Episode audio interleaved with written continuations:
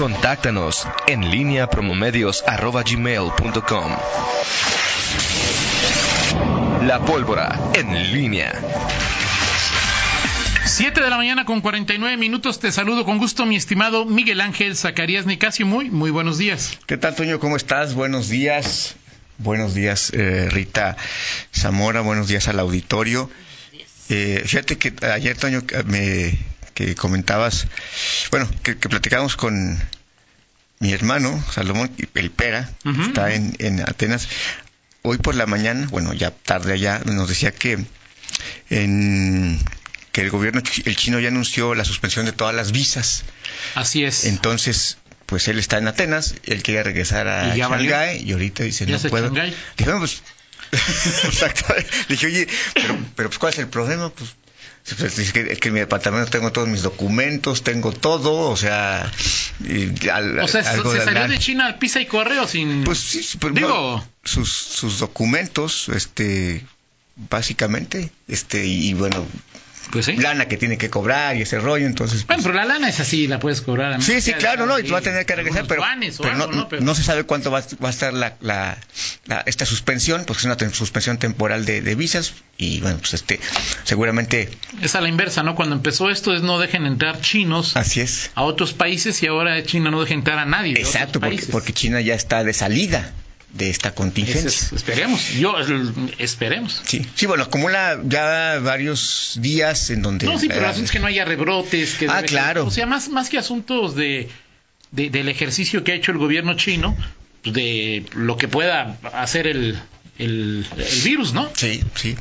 Oye, Toño, y, y fíjate que en todo esto eh, es, es, ya no sé si no sé si en tus múltiples lecturas eh, tenías este este, un, un, artículo del país que se me hizo muy interesante. ¿Cuál de todos? Se llama los, como 100 diarios. Lo, los datos están mal, dice, se, se, llama Los datos están mal, y, y, me llamó la atención una frase que tiene que ver con este asunto de la incertidumbre, claro. que es como un, una el enemigo más sensación este, generalizada, claro. o sea, no solo no es México, sino a nivel general en torno a los datos. ¿Tuviste la encuesta de, de Mitofsky? Eh, de no, cuántas personas tienen miedo a morir, cómo, cómo ha ido creciendo. Ajá. El, la pregunta de, de Mitofsky, de Roy Campos, es el miedo o la, el temor uh -huh.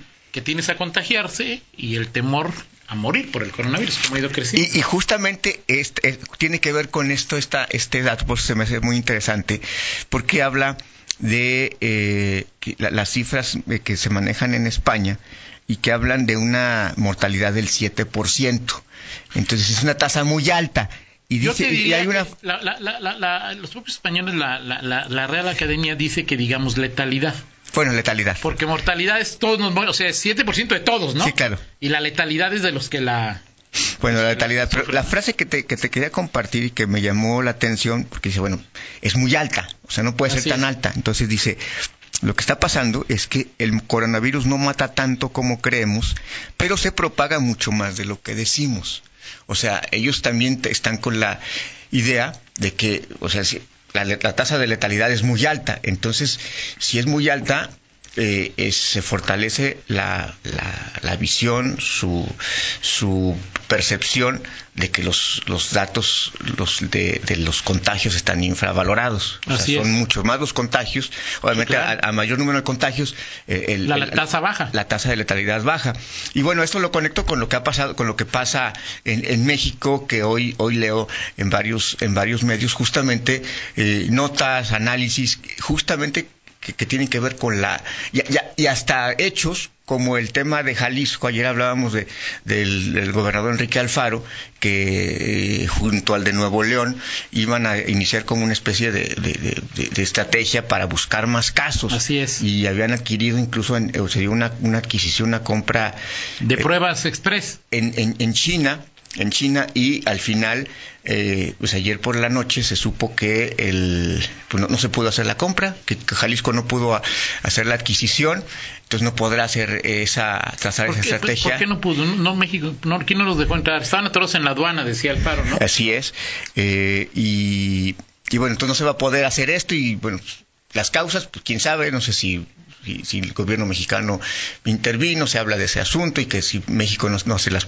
el gobierno federal no está haciendo las pruebas eh, suficientes, en fin, el tema de la incertidumbre, eh, de la, más, más que incertidumbre, es una parte. La incredulidad hacia las cifras, eh, pues es un, es un mal generalizado, si puedes denominarlo como mal, y que pues esto al final bueno, somos, son realmente los que, los casos que son, que sea difícil, por lo que he leído, pues llegar al número de casos precisos y sobre todo por el tema de los asintomáticos o, quienes, o quienes van a desarrollar síntomas imperceptibles que puedas andar con el coronavirus y, no pase no te pase absolutamente nada anormal. A ti. Exacto. Ahora tú representas al eslabón más más débil. Sí de tu familia o de tu grupo social, ¿no? Sí, porque, porque, porque, porque sin tener los síntomas, pues vas a tienes la posibilidad de contagiar. La probabilidad, la probabilidad. La probabilidad, exactamente. Eh, en fin, eh, temas que y en Guanajuato que bueno, el gobierno del estado, por ejemplo, no habla, no ha hablado eh, como tal o de manera enfática de pues esta sí, sí, sí, lo dijo la semana pasada no este Daniel Alberto Díaz de que iban a, la famosa cómo le llaman Centinela. Centinela. Eh, pero bueno, en, Guanajuato hemos visto que los casos, el número de casos, pues se ha incrementado, eh, pues sigue de manera sostenida, eh, aunque pues, no se ha disparado eh, mucho. Y las, y las, cifras en México tienen que ver con, con eso. Se, hacen, se hacen comparaciones de por qué en México, un país de 127 millones de habitantes, hay estos casos que pueden ser pocos comparados con los que hay en Argentina, en Sudamérica, en Ecuador, en, en otros, en otros eh, países, ¿no? En fin, eh, temas que en el día a día se van generando eh, en, los análisis sobre esta eh, eh, pandemia, Toño, y que, bueno, por supuesto, que nos tienen atentos y, y, al final pues en nuestro entorno y en lo que en, el alcance que nosotros tenemos pues es simplemente pues extremar eh, cuidados no Así es. Eh, y, sobre todo pues tratar de, ser eh, prudentes en el en el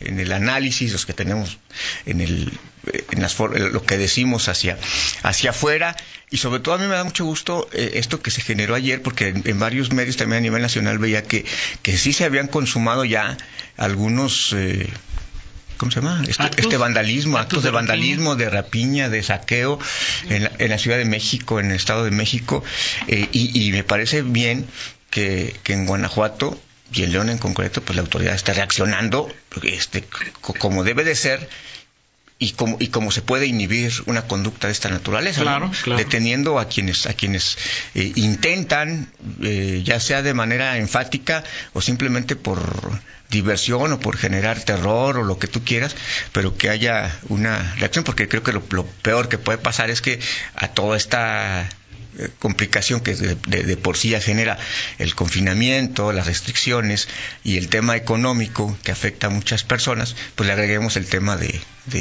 del caos y este tipo de actos que pues simplemente contribuyen a incrementar pues la, la, psicosis, ¿no? Entre, entre, entre la gente y pues qué bueno que, al final el, el gobierno y la autoridad pudo actuar en esta manera. Dice Fernando que de acuerdo con lo que él ha leído, también un factor que juega un papel relevante, bueno, Fernando Velázquez es la edad promedio de los países, Italia tiene 46 años de promedio. Eh, sí, claro. En, España 43, Estados Unidos 38 y México 28, 29.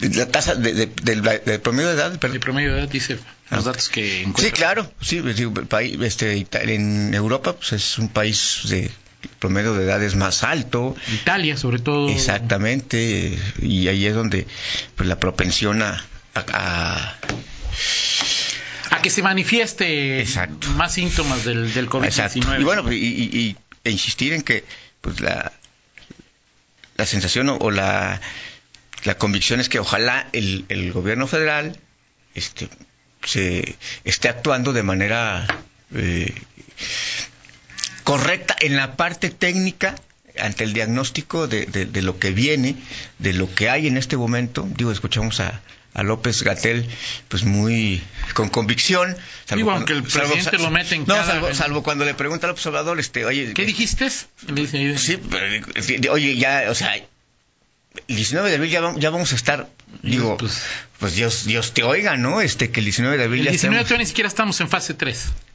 Exacto, por eso, por, por eso la cara este, elocuente de, de, de incredulidad, de, de, pues no, no lo quiero dejar aquí en mal, presidente, de López Gatel, que dijo más o menos, Así más es, o menos, y luego el, el que dijiste, que pues, por supuesto que fue muy comentado eh, ayer, pero bueno, por eso te digo, cuando Hugo López Gatel pone a hablar, pero- cuando está junto a López Obrador Sí, y, y lo otro. empieza a cuestionar, entonces sí se transforma y, y vemos a López Gatel que luego cuestionan y que si, si tienen la razón o no, pero pues creo que en lo general... pues, Pero yo creo que en un mundo tan globalizado, yo creo que eh, si México estuviera cometiendo errores crasos, digo, se pueden cometer errores, se pueden tener aciertos, es una Sí. es un virus que no, o sea, no es que ahí viene el cólera, pues, cuídate, ahí viene el sarampión, vacúnate, o Sí, sea, es, es un virus virus es desconocido. un virus desconocido, pero yo creo que la Organización Mundial de la Salud, eh, eh,